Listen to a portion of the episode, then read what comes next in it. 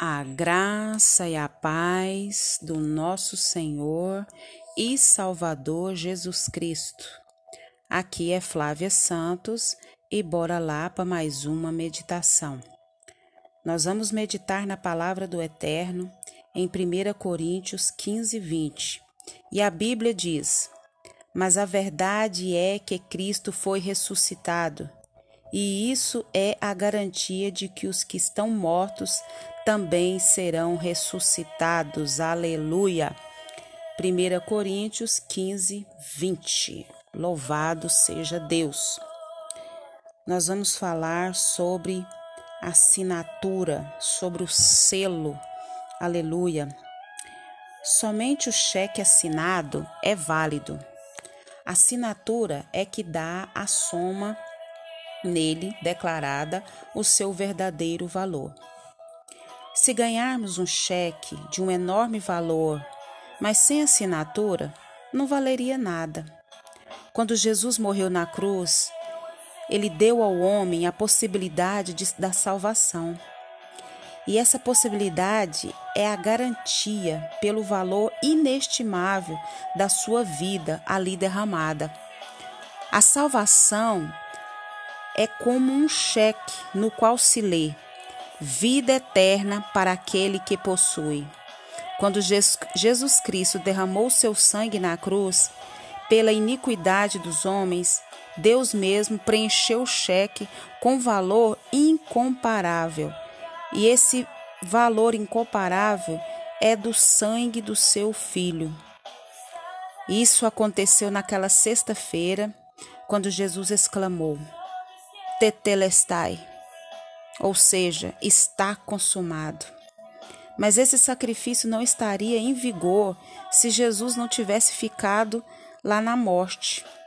Paulo afirma claramente: se Cristo não foi ressuscitado, nós não temos nada para anunciar e vocês não têm nada para crer.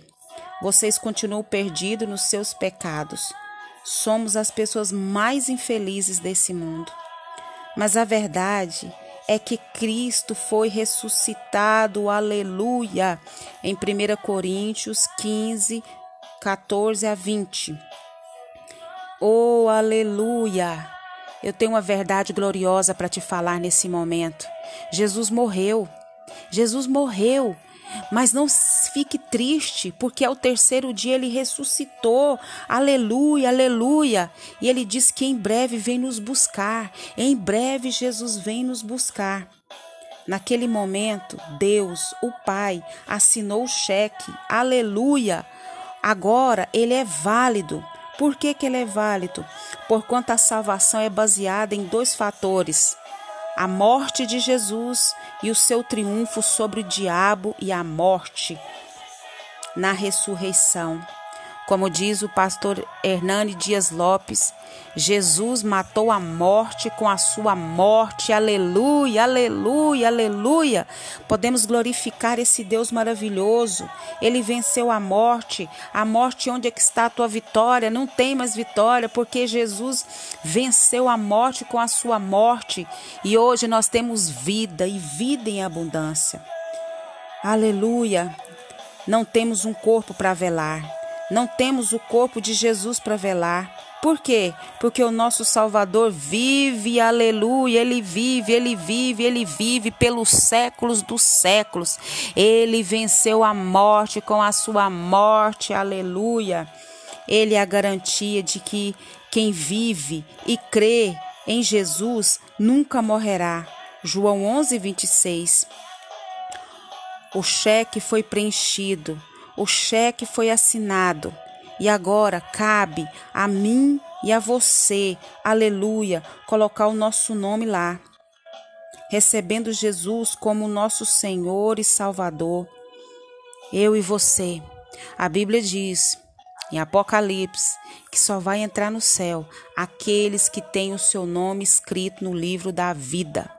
Você tem seu nome escrito no livro da vida?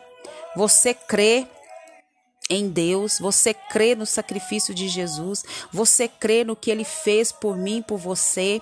Ele pagou a nossa dívida. A nossa dívida era uma dívida incalculável, mas ele pagou e ele pagou com seu sangue, com sangue precioso, o sangue de Jesus Cristo, para que eu e você e todos aqueles que creem em Jesus tenham vida.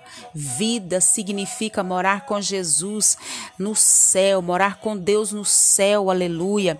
Vida aqui e vida no porvir, que é ter a certeza da salvação, é ter a certeza de morar com Ele para todo sempre, aleluia.